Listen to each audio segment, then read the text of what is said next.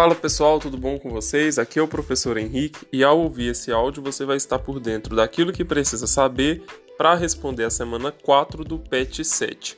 O assunto dessa semana são cores e visão.